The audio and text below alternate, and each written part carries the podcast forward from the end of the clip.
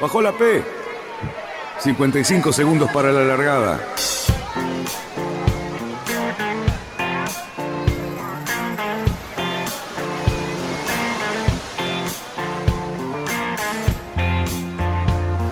Así comienza Radionautas. Toda la información de la náutica argentina. Vamos bien. Vamos bien. Orsa, Orsa, Orsa. Vamos bien. Orsa, Orsa, Orsa. 5, 4, 3, 2, 1. Largamos. Buenas noches, radionautas, ¿qué tal? Nuevamente viernes, fresquito este viernes y con un fin de semana que también lo va a ser, pero bueno, vamos a estar tranquilos, vamos a estar en nuestro seguramente disfrutando. Y ahora, por una horita más, vamos a disfrutar de esta gente que tenemos acá en la pantalla, que las vamos a ir presentando de a poco. Yo voy a comenzar, así después le dejo a, mi amigo eh, el Lobo Janelli que presente al resto de la gente. Esta vez presento a Iñaki Barreneche de Concordia y a Altano Marcelo Laquidara también de Concordia, ambos con nosotros para conversar un poquito de una regata muy importante que, vamos a vivir dentro de muy poco tiempo y además de toda esa zona tan maravillosa para navegar. Eh, Lobito, ¿quién más nos acompaña hoy, por favor? ¿Qué tal? Buenas tardes. Bueno, hoy eh, vamos a empezar a incursionar en una náutica diferente.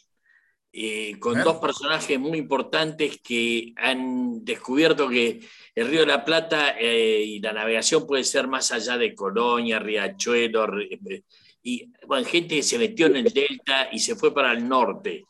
Así que bienvenidos al copy de Radionautas esta noche, a Fernando Brazanelio y a Robbie Amuru, que vienen de hacer un periplo espectacular muy divertido. Segundo periplo que yo conozco, que recuerdo, importante, porque ya en el verano hicieron uno por el río Uruguay y ahora se mandaron por el Paraná hasta arriba, arriba, arriba, arriba, con su emblemática lancha almacén. Bueno, quedará en manos de ellos ahora contarnos toda esa aventura. Así que bienvenidos a bordo, Fernando y Robin. Gracias. Gracias. Un gusto. Bueno, un saludo entonces, Iñaki. Y bueno, ¿Están bien? Bueno, a, Marcelo buenas noches. Sí, buenas noches, buenas noches. En un, vehículo. A, toda la audiencia. Sí, Bien. Sí, sí. Te sacamos el rol de presentador hoy, disculpanos. Fue una cuestión así de golpe. ¿Cómo estás, Cerruti? Yo muy bien, muy bien. Aparte, eh, queriendo escuchar mucho la historia de, Fernando y de Robbie, porque, bueno, me toca muy de cerca, tuve una experiencia cercana por los mismos lados y me gustó muchísimo y a mí me gusta mucho porque aparte es otra manera de navegar, otros paisajes para ver, otras maneras de sentir y bueno, estoy muy, muy, muy entusiasmado con las fotos que vi, con los videos que vi, con la gran cantidad de repercusión que tuvo el viaje de Fernando y Robbie con el viejo almacén, llegando hasta unas latitudes que no es muy habitual y donde compartieron ciertos paisajes muy interesantes. E inclusive había un jaguarete, un, una especie de, cocodrilo no es, es un, un chacaré, un chacaré, un chacaré ahí al costado.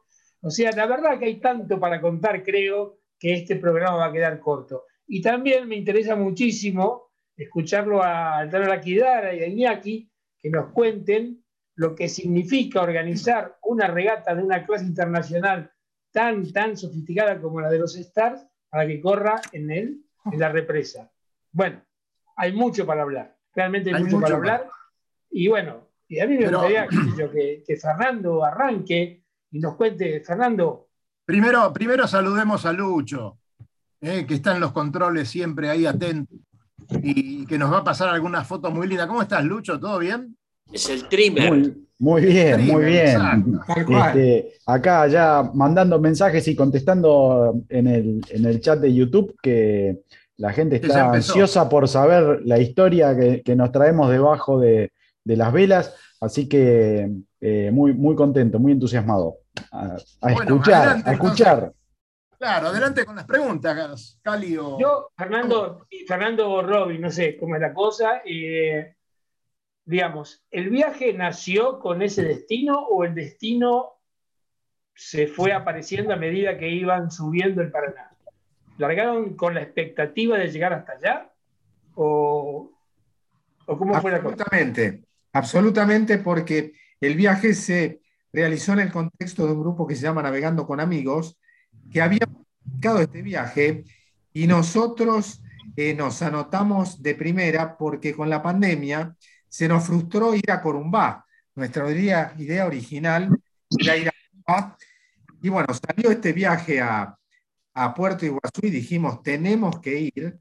El barco con Robbie lo compramos, el casco en 2010 y estuvimos cuatro años armándolo. Nos dieron una mano con el diseño los muchachos de Minuet Calabrese, del estudio de arquitectura naval, y lo construimos en un astillero eh, en el Delta de unipersonal. Así que el barco fue hecho especialmente para esta travesía, que no se dio a Comba, se dio a Puerto Iguazú y fue una aventura más que interesante. Fernando, te comento, vamos a decir que te fuiste con la gente de, que navegando con amigos, porque tengo entendido, estuve averiguando que hubo otro crucero que los acompañó también. Absolutamente, son los organizadores de Navegando con Amigos, el Diana, que fue muy interesante porque son dos barcos de la década del 30, la Chata 31 y el Diana es del 38. Así que fue una navegación pareja con motores que desarrollaban las mismas velocidades, así que fue muy interesante compartir el viaje con ellos y es no solo interesante, es absolutamente recomendable que vayan dos barcos, como mínimo. Siempre y mañana por mí, siempre hay una inteligencia en cada barco que soluciona cosas y se lleva muy armónicamente el viaje en la medida que haya buena voluntad que la hubo en todo momento. Claro, me imagino que eso es, vital en todo y sobre todo en un crucero. ¿Cuánto le llevó de tiempo el crucero desde la partida, desde la zarpada hasta el arribo, hasta allá arriba? Bueno, eh, a Puerto Iguazú tardamos 40 días. Pero entre ida y vuelta tardamos 74 días, de los cuales de navegación plena tuvimos 47. El resto fueron esperas en, a la espera de buena meteorología. Eh, Robbie podrá explicar también eh, lo que fue cruzar la esclusa, el lago, a la ida, a la vuelta, y es fundamental para embarcaciones como las nuestras no navegar con viento de proa, con la ola del Paraná, porque es, es fatal, uno va para atrás.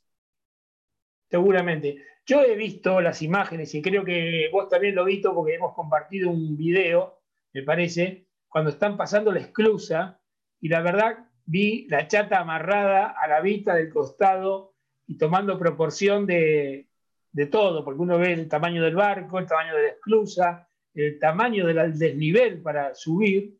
Y bueno, la verdad que me pareció un momento muy interesante y la verdad que, bueno, me gustaría que lo cuenten. Roby, adelante, maestro. Dale. Eh, la, palangana donde te metes es una, es una palangana de 200 metros de largo por 50 de ancho. Eh, y tiene, te van a subir a una, a una, eh, a una altura de 24 metros arriba del nivel donde vos entras a la, a la esclusa. Eh, y te, te amarras a una vita que está flotando y que sube con vos, y cuando se llena la esclusa es una sensación muy rara, porque es es como estar adentro de una olla que está hirviendo, el agua, el agua entra de abajo y entonces alrededor tuyo, eh, alrededor tuyo está, burbujea el agua, que es una cosa impresionante, mientras, mientras va subiendo a un metro por minuto. Eh, es, muy notable, ¿no? los de Río no estamos acostumbrados a este, a este tipo de experiencia, ¿no? No, seguramente no. Y Me imagino lo que eh, Cuando lo hicieron ustedes, este, ¿estaban solos en la, en la esclusa o...? Estábamos los dos, estábamos nuestros dos barcos nada más, sí, no había nadie más. Eh, porque a veces entran las, las barcazas que ocupan casi toda la esclusa, ¿no? Entonces, la esclusa estuvo a, la disposición de ustedes. Sí, absolutamente. Eso lo hacen, lo hacen sí o sí eh, una vez por día, por semana, eh, o por necesidad. Sí, es por necesidad. Vos pedís, pedís turno eh, y la prefectura te da el turno. El, el tema es que vos pedís el turno calculando la meteorología que hay del otro lado, porque eh, cuando entras en el lago, el lago tiene 60 kilómetros por 40 y tiene 20 metros de profundidad. Y cuando sopla, sopla, eh, levanta un oleaje que todo el mundo te está advirtiendo permanentemente, ni se les ocurra meterse este, con mal tiempo, porque se han perdido barcos en, en varias ocasiones, ¿no? ¿Y, hay, hay, algún puerto de alternativa? ¿No bien salís de, la esclusa? O... En, el, en el lago. En el, lago, hay un puerto que se llama Ombú, que nosotros no, no recurrimos a él porque pudimos, pudimos navegar bien de ida y de vuelta, pero existe esa posibilidad. Pero tampoco te, kilómetros. tampoco te creas que es un puerto este, eh, con todas las de la ley. Son estos puertos que hemos ido encontrando en todo el recorrido del Paraná, que son, son lugares rústicos, son lugares donde eh, eh, en Ituzaingó, por ejemplo, es un pontón que estás, estás en el Paraná, o sea que eh, si sopla feo, la pasás mal, como nos pasó. o sea que Ombú no sé qué tal puerto será, pero no debe ser mucho mejor que eso. O sea que conviene, conviene no meterse en el, en el lago con mal tiempo. Claro. ¿Y, algún lugar atractivo han encontrado en el lago?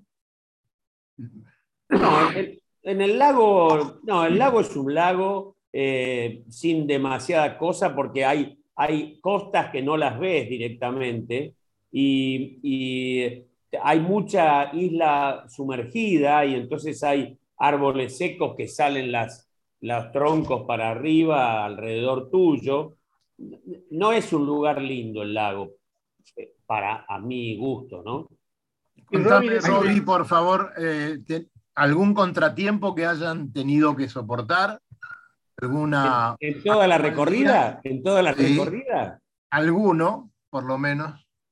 Sí. en toda la recorrida tuvimos unos cuantos eh, eh, nosotros le vamos a levantar un, pequeño altar al Mercedes 1114 porque fue maravilloso. Eh, y después tuvimos algunos contratiempos de casa, de, tu casa. Se rompió el inodoro. y después contratiempos en la navegación hubo en la zona de las piedras, en el lugar de las piedras, eh, eh, uno de los barcos tuvo problema con las piedras, no, no, fue, no fue sencillo eso, este, porque hay mucha variación, eso que te, te prestan o te compras o te regalan un track, y resulta que ese track estuvo hecho con mucha más agua, y entonces vos estás pasando con dos metros, dos metros menos y las piedras están cerca, muy cerca.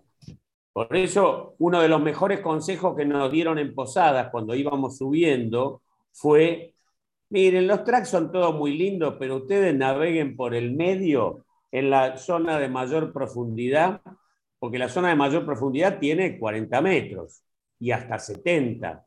Y ah. entonces dice, ahí no le van a pegar a ninguna piedra. Y para el viejo almacén fue un consejo de oro ese, de oro. Sí. Eh, Fernando, más o menos, ¿a qué velocidad estaba, eh, subían? ¿A qué velocidad? El promedio, el promedio de la ida fue 8 eh, kilómetros y medio por hora, pero tuvimos momentos en que íbamos a 12 y eso era señal que nos íbamos a varar, porque cuando vas a 12 kilómetros por hora en el Paraná es porque tenés un banco delante. Entonces, Lo normal es. Sí, eso, lo, eso lo aprendimos. Sí, pero, entre 8 y 10. El banco, que genera, ¿qué genera? Una especie de, de, de, sombra. Remanso. Un, un remanso. Claro, te remanso. Y entonces te das cuenta y, y ya te lo va marcando el canal, te tenés que abrir hacia un lado o hacia otro. O sea que a la ida, 8 kilómetros y medio por hora, pero vale la pena destacar que en la zona de llegada, en la última pierna, llegando a Puerto Iguazú, que el río se hace muy angosto, avanzábamos a 3, 4 kilómetros por hora, ¿eh? no más de eso. Porque la corriente es fuertísima ahí. Sí, mucho remolino, que era mucho remolino, que es lo, que, lo mismo que puede pasar en los pasos de Concordia, cuando el río toma velocidad hace remolino, el remolino, aguas arriba no te complica tanto, aguas abajo te amacás ¿eh? para llevar el barco. Me imagino. Y por supuesto que no existe ningún tipo de señalización marítima que te ayude o que te oriente. No desde, paso, desde paso de la patria para arriba no hay una boya. Nada. No. Está todo armado para las barcazas o los buques que van por el río Paraguay. O sea, eh, digamos, navegás como, como Iñaki y como el de la Quidara, que van mirando los árboles a ver si. como los vaqueanos, digamos.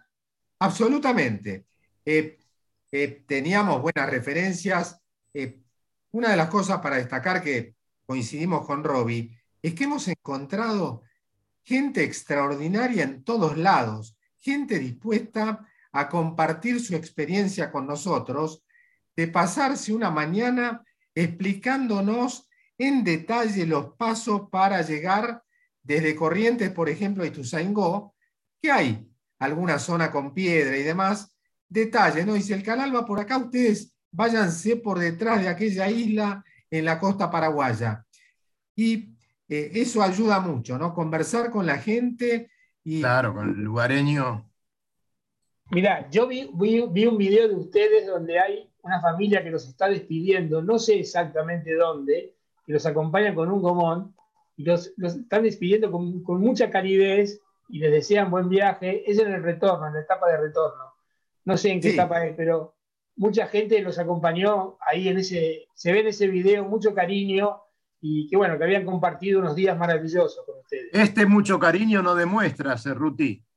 No, no, esto obviamente, la verdad, esto realmente me resulta aterrador, pero bueno, hay que convivir con él, ¿qué vas a hacer? Sí. La gente local te dice que no pasa nada, que no son agresivos. Me imagino. Pero con, Esa pinta, con esa pinta yo no me juego. Yo no le doy de comer en la boca. No nos bañábamos, en, no nos bañábamos en el río ahí. ¿eh? A ver, muchachos, eh, Iñaki y Tano, por favor, eh, desmutense que les quiero, los quiero hacer participar. Ahí estamos, ahí estamos. Ustedes que son regatistas, pero también cruceristas, porque tienen que ir de un lado para el otro, crucereando para correr una regata. Eh, ¿Qué tal esta experiencia? ¿Habían pensado alguna vez hacer algo, algo así? Una travesía de este tipo. Sí, sí, me gustaría inclusive también que muchos estarán preguntando eh, si hay video y fotos para seguir el, viaje. Y tuvimos la suerte de hacerlo con Iñaki también. Lo hicimos hasta Asunción y, también hemos hecho de Asunción del Paraguay, Corriente y hasta Posadas también lo hicimos. Hicimos el lago, hicimos... Muy lindo. correr regatas allá. Sí, hermoso, hermoso. La verdad que me quedaría escuchando que hagamos el programa solamente con el tema de, ustedes, porque la verdad que me hace acordar, recuerdo que la verdad que hemos, hemos este, inclusive la esta donde iban a ir ustedes la tuvimos por hacer, pero no tuvimos que bajar con Iñaki. No pudimos llegar a ese lugar. Este, ahí en el eh, lago, ¿no? Eh, ¿qué, ¿Qué atractivo, cuál es el lugar, digamos, que eligen todos para ir algún fin de semana o si hay varios lugares donde puedan ir a visitar. Eh, me imagino que sí, con la extensión enorme que tiene, ¿no? Lo que hablamos con la gente de Posadas, que son que utilizan realmente el lago, tienen un lugar extraordinario, porque la cota del lago se mantiene más o menos 30 centímetros, con lo cual es maravilloso. Eh, tienen algo, algo, de costa argentina eh, para para ir, tienen algunos arroyitos, algunos lugares, pero a decir verdad, no frecuentan mucho el lago. ¿eh?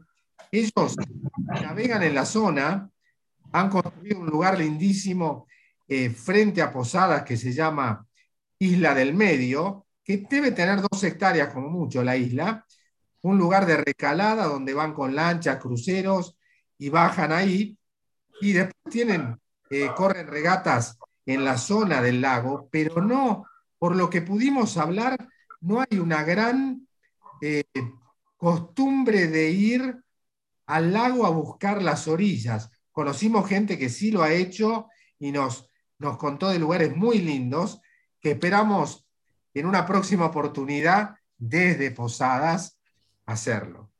Fernando, discúlpame, Fernando, ¿me escuchás? Sí.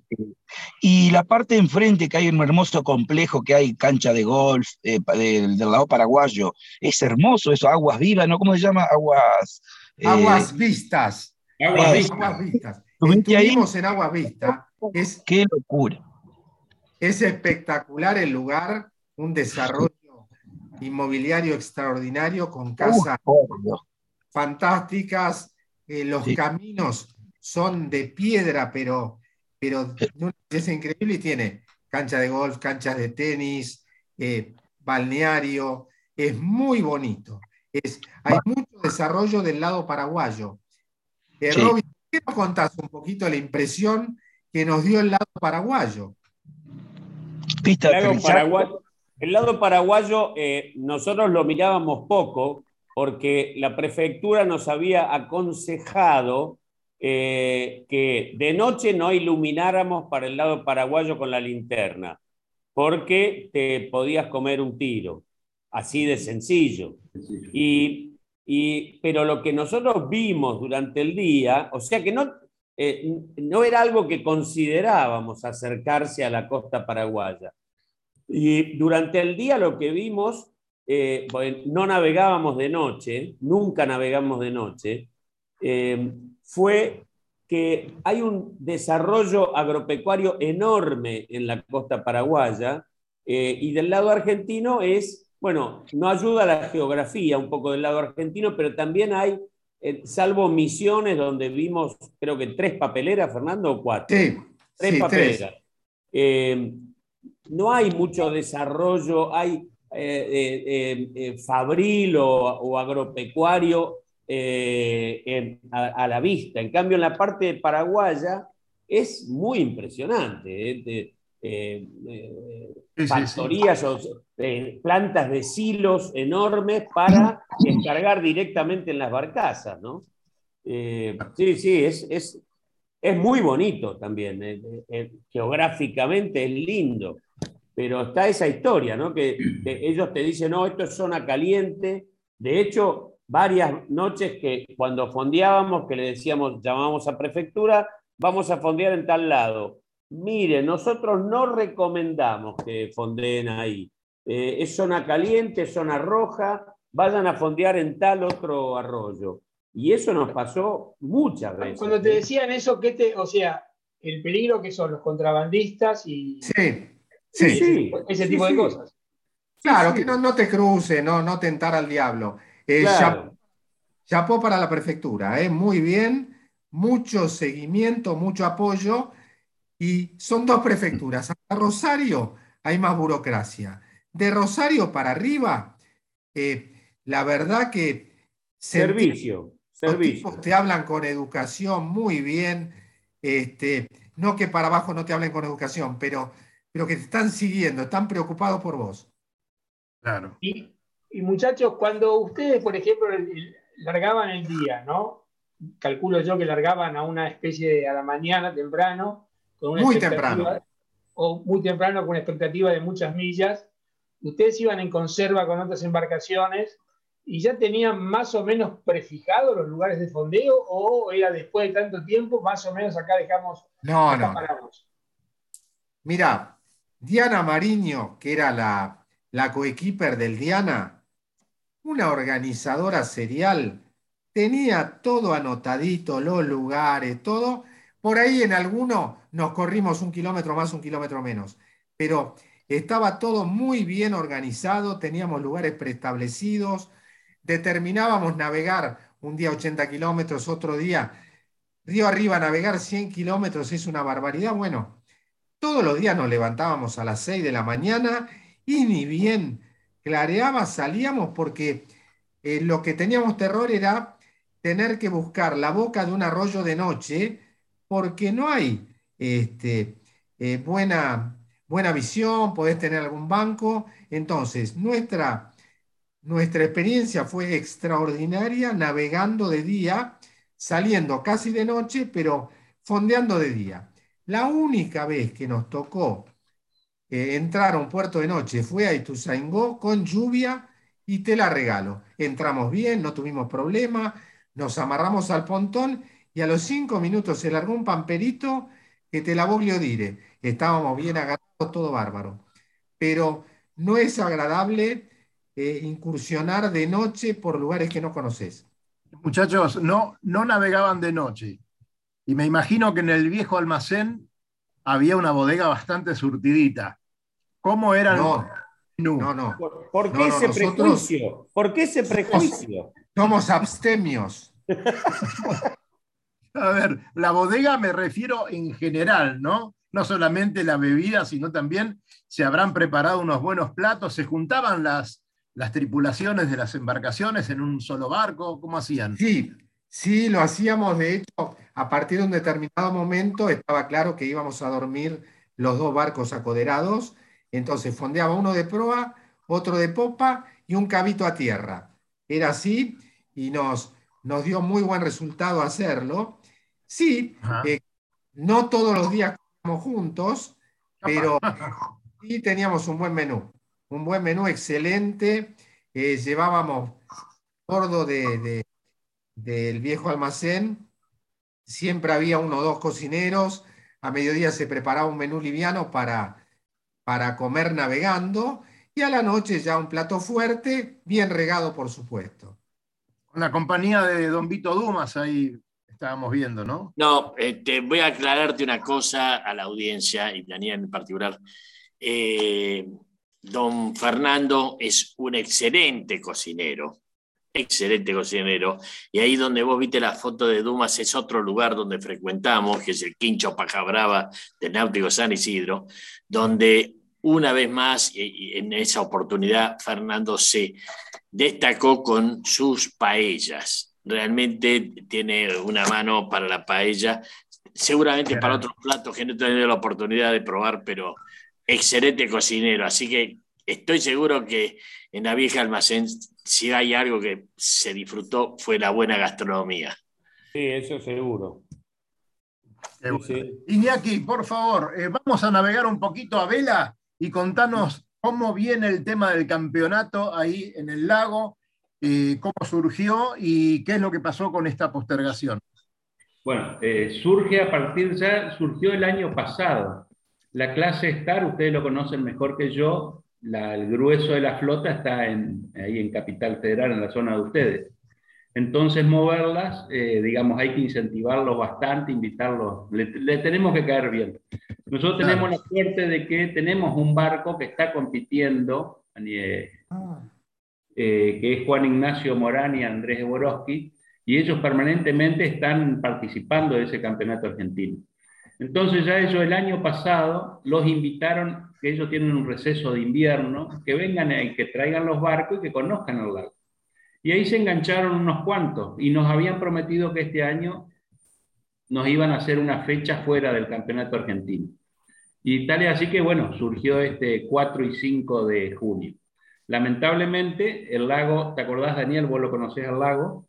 Eh, el último encuentro sí, ¿te acordás que ya se nos había caído el agua, que pudimos sacar la mitad de la flota? Exactamente. Este, por el exceso de lluvia, así como pasamos un verano totalmente seco, que no hubo agua en el, en el lago de Salto Grande, cuando vinieron estas lluvias hace un mes, un mes y medio en la alta cuenca, bueno, la ola que se viene en el norte es impresionante. Entonces, por precaución y para no inundar ciudades aguas abajo de la represa, eh, los que administran la represa tomaron la decisión de vaciarla como para amortiguar esta gran creciente que está acá seis o siete días al norte. La ola está así a la altura de Santo Tomé.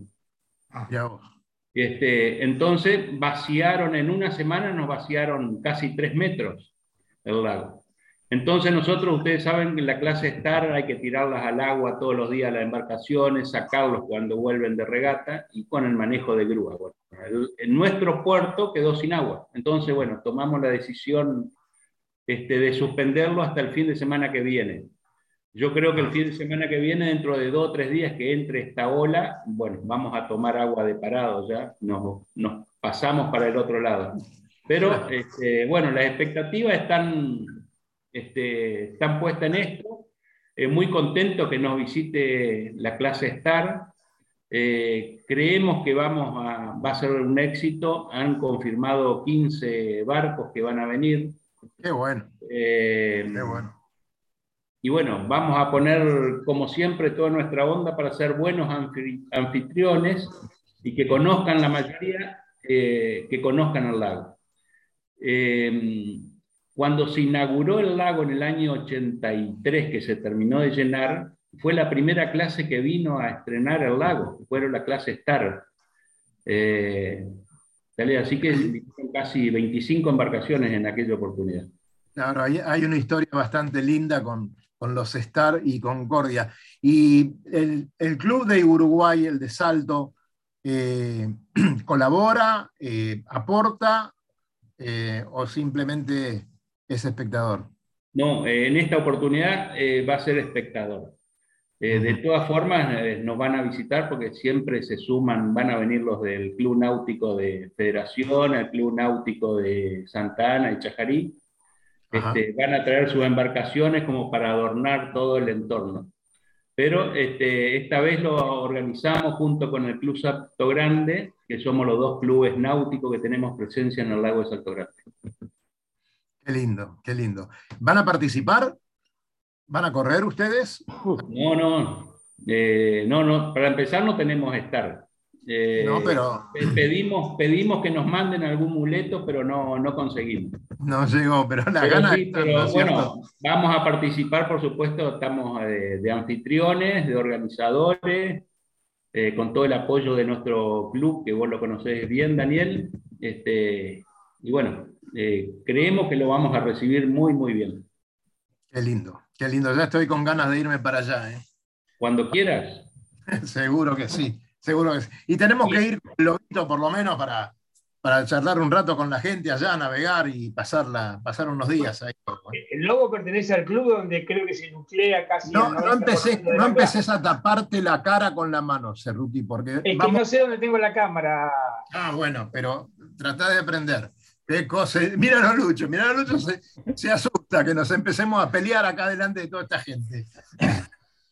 Eh, no, porque el Lobo, obviamente, pertenece al club donde tienen el 90% de la flota, está ahí, así que. Y seguro. Sí, van a, van a ser varios, varios barcos del club, tienen proyectado este viaje. Eh, recuerdo que es un tema pendiente de hace mucho, mucho tiempo, ir a correr allá.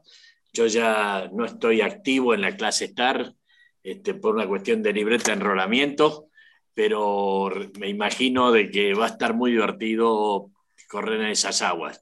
Recuerdo que cuando se inauguró la represa de Salto Grande, eh, yo frecuentaba bastante esa zona ahí de Concordia, de, Entre Ríos en general y de Concordia, y con el primer barco que fuimos a navegar a la, represa fue con un Hobby Cat. Este, fue muy divertido navegar con el Hobby Cat, ahí este, digamos como que este, este, le dimos nacimiento al Navela en, el, en la represa con un Hobby Cat que hecho acá, bueno, estamos hablando de hace 45 años, ¿no? Este, o sea que yo tenía 20 años, 22 años. Eh, Lobito, Lobo, ahí en Wikipedia estuve viendo, dijeron que andaba dando tumbos por ahí, por esa zona de Entre Ríos vos. Uh.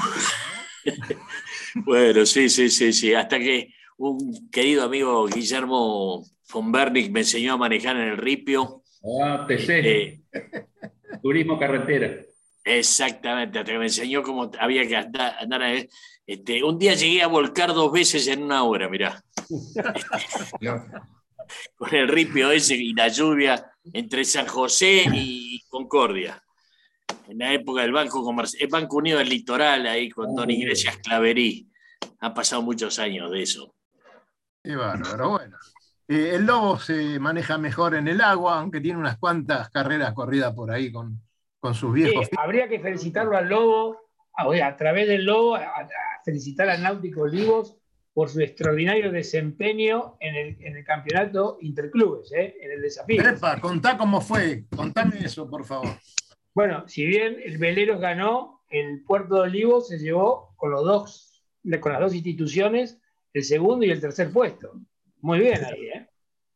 Mira, al respecto te voy a decir una cosa. Estoy, mira, muy contento porque sabes el empeño que hemos puesto los últimos años en el Náutico Olivos para sacarnos de esa eh, de ese, ese, ese, marque, ese marque, no, no, no, ese marque de que clase, un club monomarca, clase que, es el estar y en, buena hora, pero haber abierto el juego hacia otras clases y además con el advenimiento de la ampliación de nuestra espejo de agua para barcos de, quilla, haber logrado por primera vez este, que el club haya eh, armado un equipo en que se pudo inscribir en el campeonato este desafío.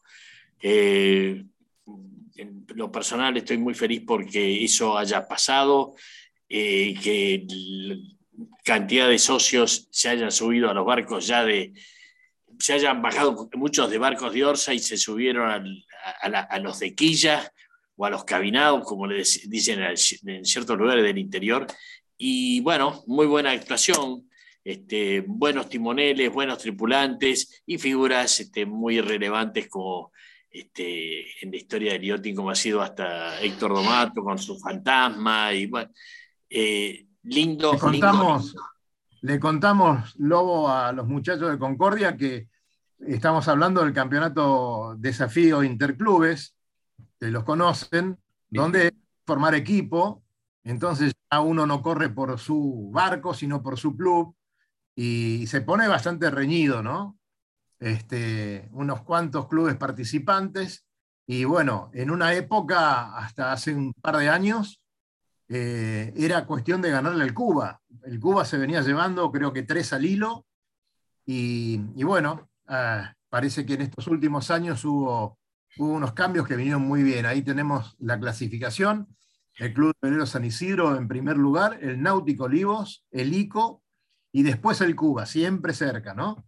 Club de Veleros Barlovento, nuestro Barrancas, ahí también en el quinto lugar. Así que bueno, fue un muy buen campeonato. Este, ¿Cómo estuvo el tema clima, eh, Cali Cerruti, para ese, para ese evento? la, primera, la primera fecha se suspendió por exceso de viento, por mal tiempo. Después hubo un día de calma y otro día de un viento normal, pero nada extraordinario, o sea, fue muy, muy apacible. Eh, el jabeque lo llevó. ¿Quién lo llevó el jabeque, Lobo, sabes? Eh, Hernán Mones Ruiz. Hernán Mones Ruiz, ¿no?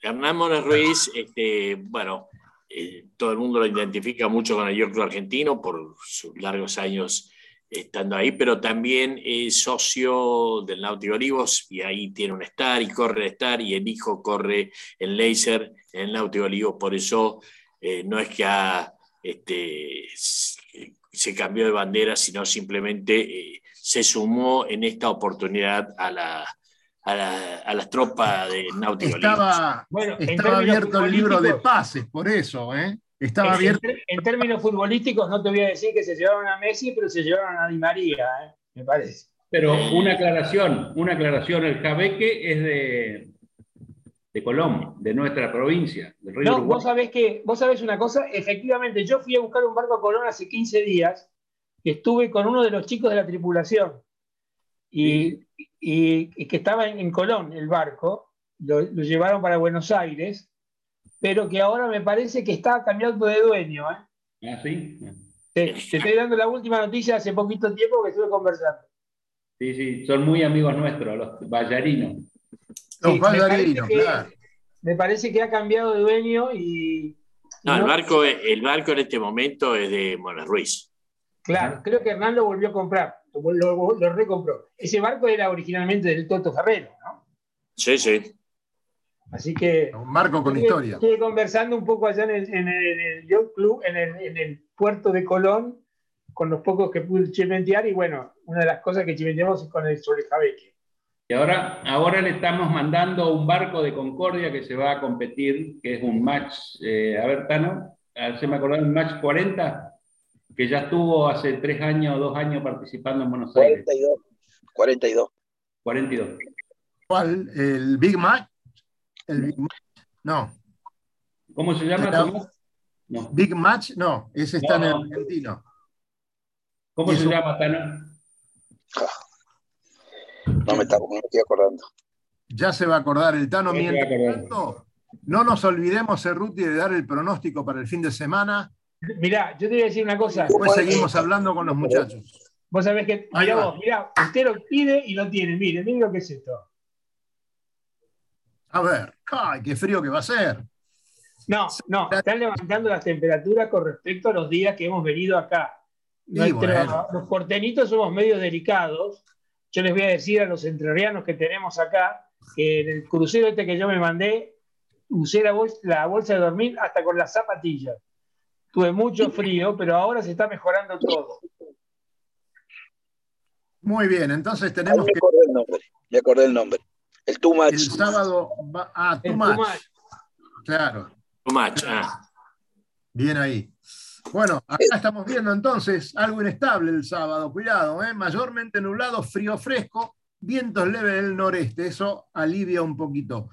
Eh, a la tarde, a la tarde también sigue nublado, con el mismo viento, y después se va hacia el este, siempre hablando de vientos leves. Y el domingo también 6 graditos, un poquito más caluroso a la tarde, 16 grados, y así vamos a estar viento del sudeste, viento del sur, nuevamente al sudeste a la noche del domingo. Así que, señores, a disfrutar con este, con este pequeño recurso que tenemos, que nos envía aquí en Cali.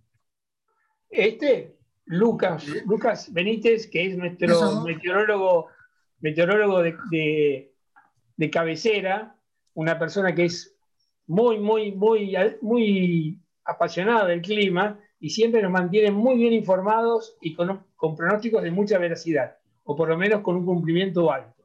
Así que, bueno, es nuestra fuente. Adelante, Lobo. No, bueno, ya eh, aprovechando que tenemos acá a, los, este, a Fernando y a Roby, me gustaría preguntarles qué, a qué proyectos hay. Porque me imagino que ya este, tienen que haber algo en carpeta, seguramente, ¿no? Hay, un proyecto que probablemente se haga este año, que es eh, toda la zona de Victoria y Entre Ríos, que es, un crucerito de, eh, unos 15 días, que es entrar eh, hasta Victoria y después volver por adentro de los riachos, donde nos comentaron que hay unos pueblitos hermosos y la idea sería visitarlos y volver a bajar este, por el Paraná. Esa es una opción con Roberto estamos discutiendo. ¿Eso serían las lechiguanas? ¿Algo que ver con las lechiguanas? O... vamos a cruzar las lechiguanas, entre otras cosas. Ese es uno de los proyectos.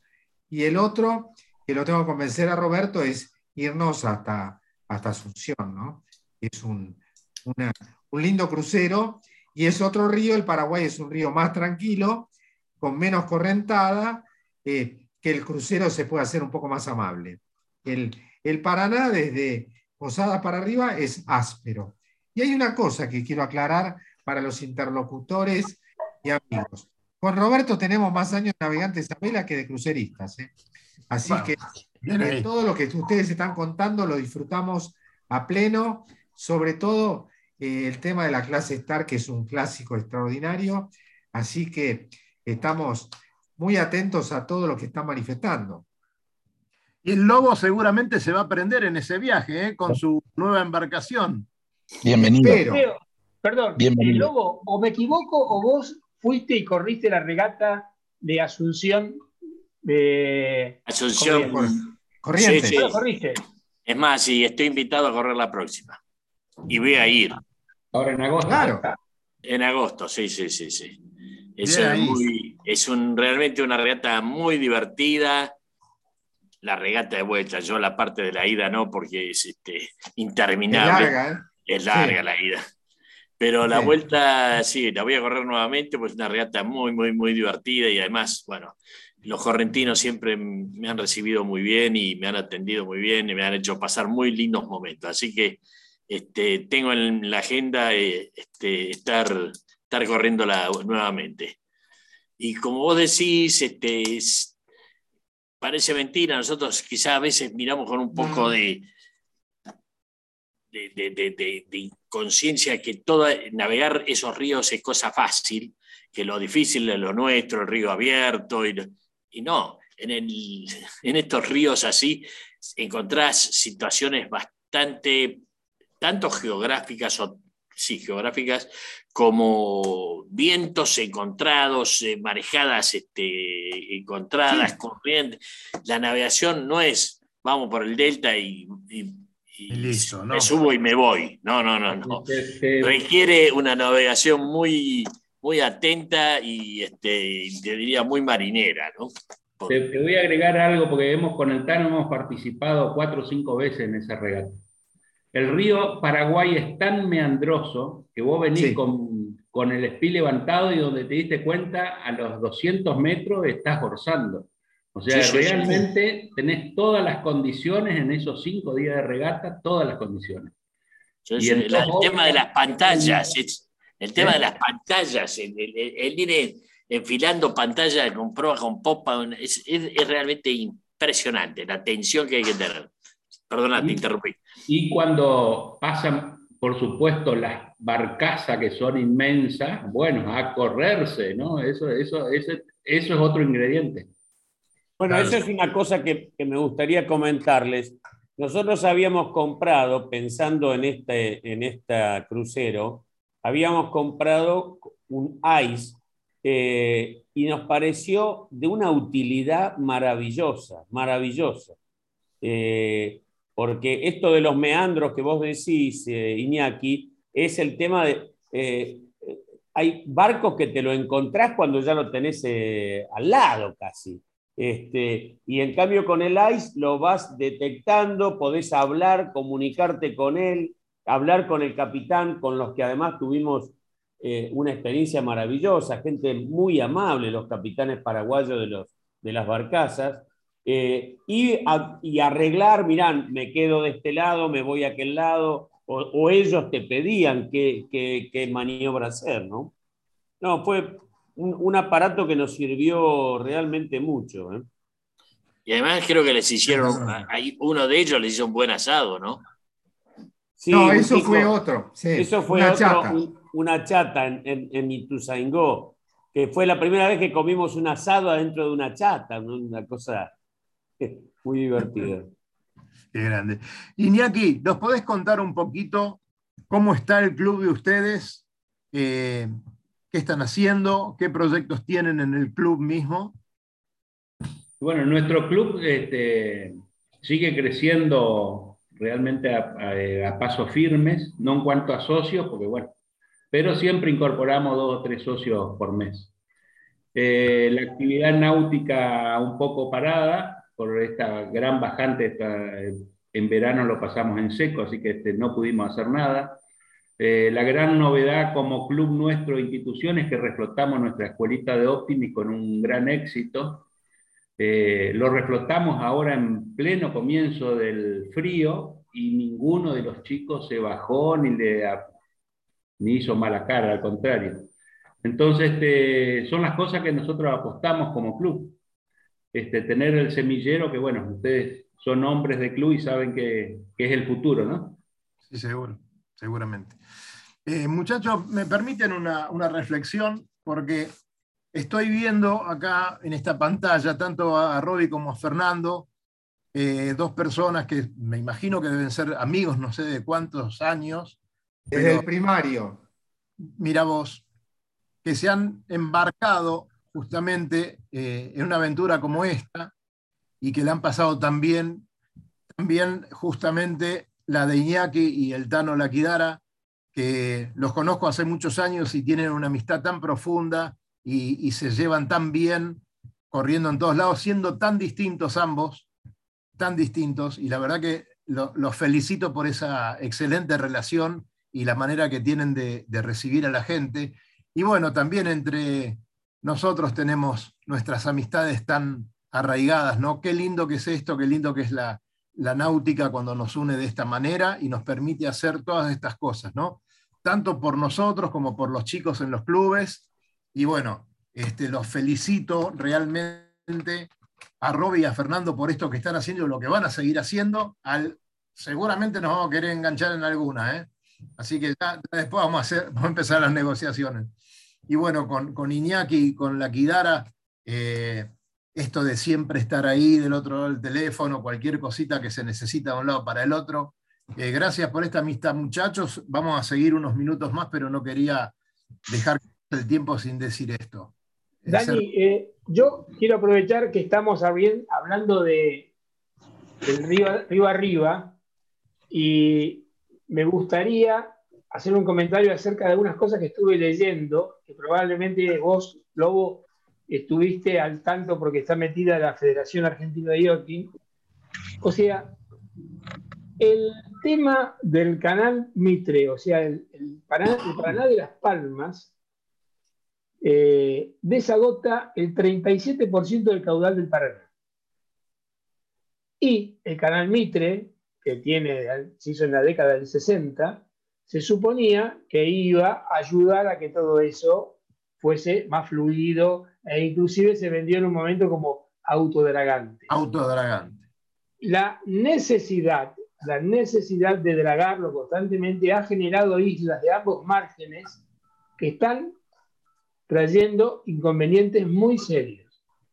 Cuando yo hice el recorrido este hace 15, 20 días volviendo de Colón, eh, cuando entramos por el Guazú, porque hice un recorrido muy convencional, porque veníamos navegando de noche, del Uruguay nos metimos en el, en el Guazú, me sorprendió la gran cantidad de tráfico, no solamente, por supuesto, el que sale de Palmira, sino el tráfico de entrada de la cantidad de buques que están entrando y se meten en el Guazú, e inclusive hasta altas horas de la noche, que eso no ocurría antes. Me entero porque leí justamente este informe, que el Paraná Guazú saca el otro 60% del caudal del río Paraná. Con lo cual, da la sensación de que se tiene que volver a reinterpretar lo que sería el canal natural de desagüe y la ruta natural mucho más simple de mantener, que es el Guazú, el canal uruguayo el canal de acceso y de ahí salir y, ver si conversamos el tema de la, salida para el sur en el San Borombón y no caer en el codillo.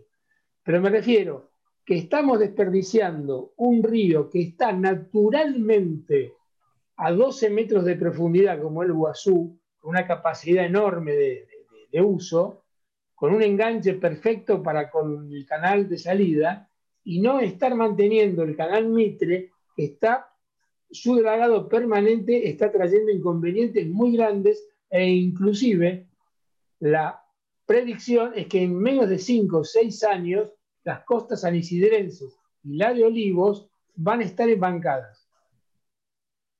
O sea, por lo tanto, me parece que es un temita que tendríamos que empezar, los que nos gusta todo este tipo de cosas, a verlo con otros ojos.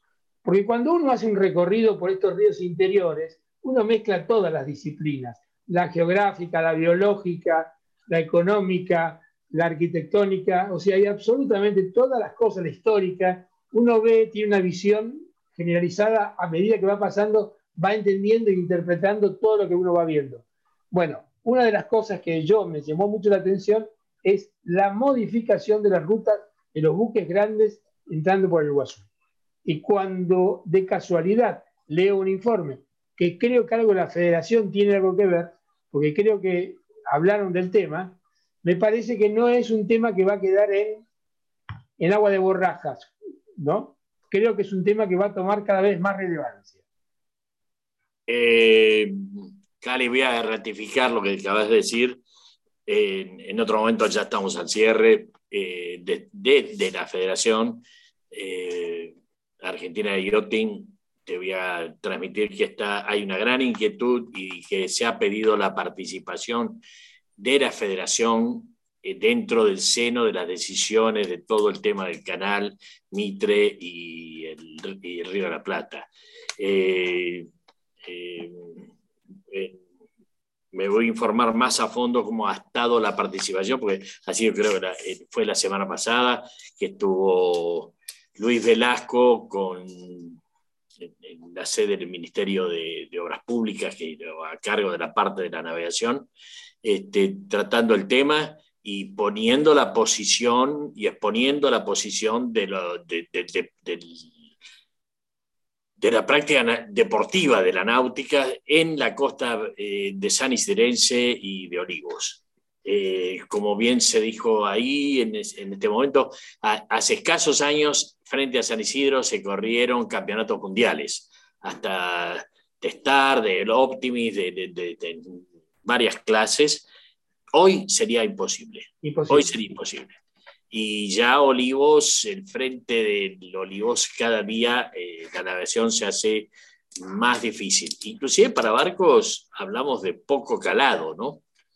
disculpen, disculpen que, sea pesimista, pero no creo que, se logre nada ante los tremendos eh, intereses. Sí es económico. No, pero vos sabés, Daniel, que... Va a ser muy difícil que prevalezca algo que ayude a la náutica deportiva en esta No, pero eh, también lo que sucede, que por ahí es, esto no es solamente un capricho ni una excentricidad de los que navegamos, sino que además tampoco tiene mucho rédito el costo de mantenimiento de una vía navegable que exige mucha plata. Pero vos pensás que eso eso, eso lo están estudiando permanentemente y en donde encuentren algo que les sea redituable, lo van a hacer, no te quepa duda. Si no lo hacen es porque a lo mejor la inversión es muy grande o, algo así. Pero bueno. ahí, me parece que hay otros intereses que, bueno, que pasan por... vamos, es un buen tema para tratarlo y que el Lobo traiga un poquito más de información de la federación. Está muy, muy bueno para hacerlo, pero estamos como decía el Lobo al cierre. Eh, Lucho, ¿por dónde nos escuchan? ¿Por dónde nos pueden volver a ver o, enterarse de este programa? Adelante. Dani, como siempre eh, decimos nosotros, sencillito, radionautas.com.ar, nos encuentran en internet y de ahí eh, pueden partir hacia las diferentes redes de Instagram, Facebook, Twitter, el canal de YouTube o eh, si no, en, Anchor, que tienen todos los programas grabados en audio, lo pueden ir escuchando en el auto mientras van de un lado para el otro. Mientras ¿Spotify también? Spotify también, porque nosotros no le, no le, hacemos asco a ninguna red. O sea, nosotros estamos, en, todas. Estamos en Apple, estamos... en Spotify, estamos en Google Podcast, estamos en todos lados. No, no, no andamos con diferencia nosotros.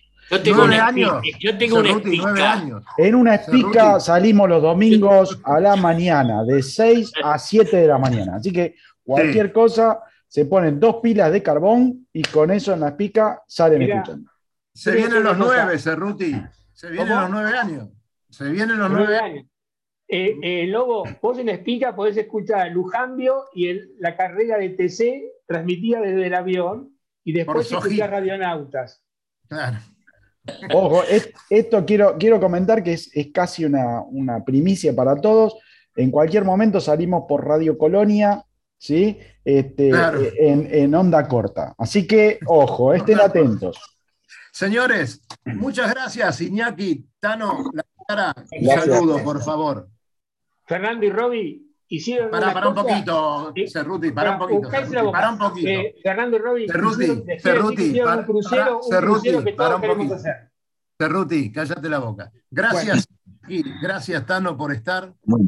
Sí. Eh, quedaron, quedaron cosas para dar un poquito el historial del, lago.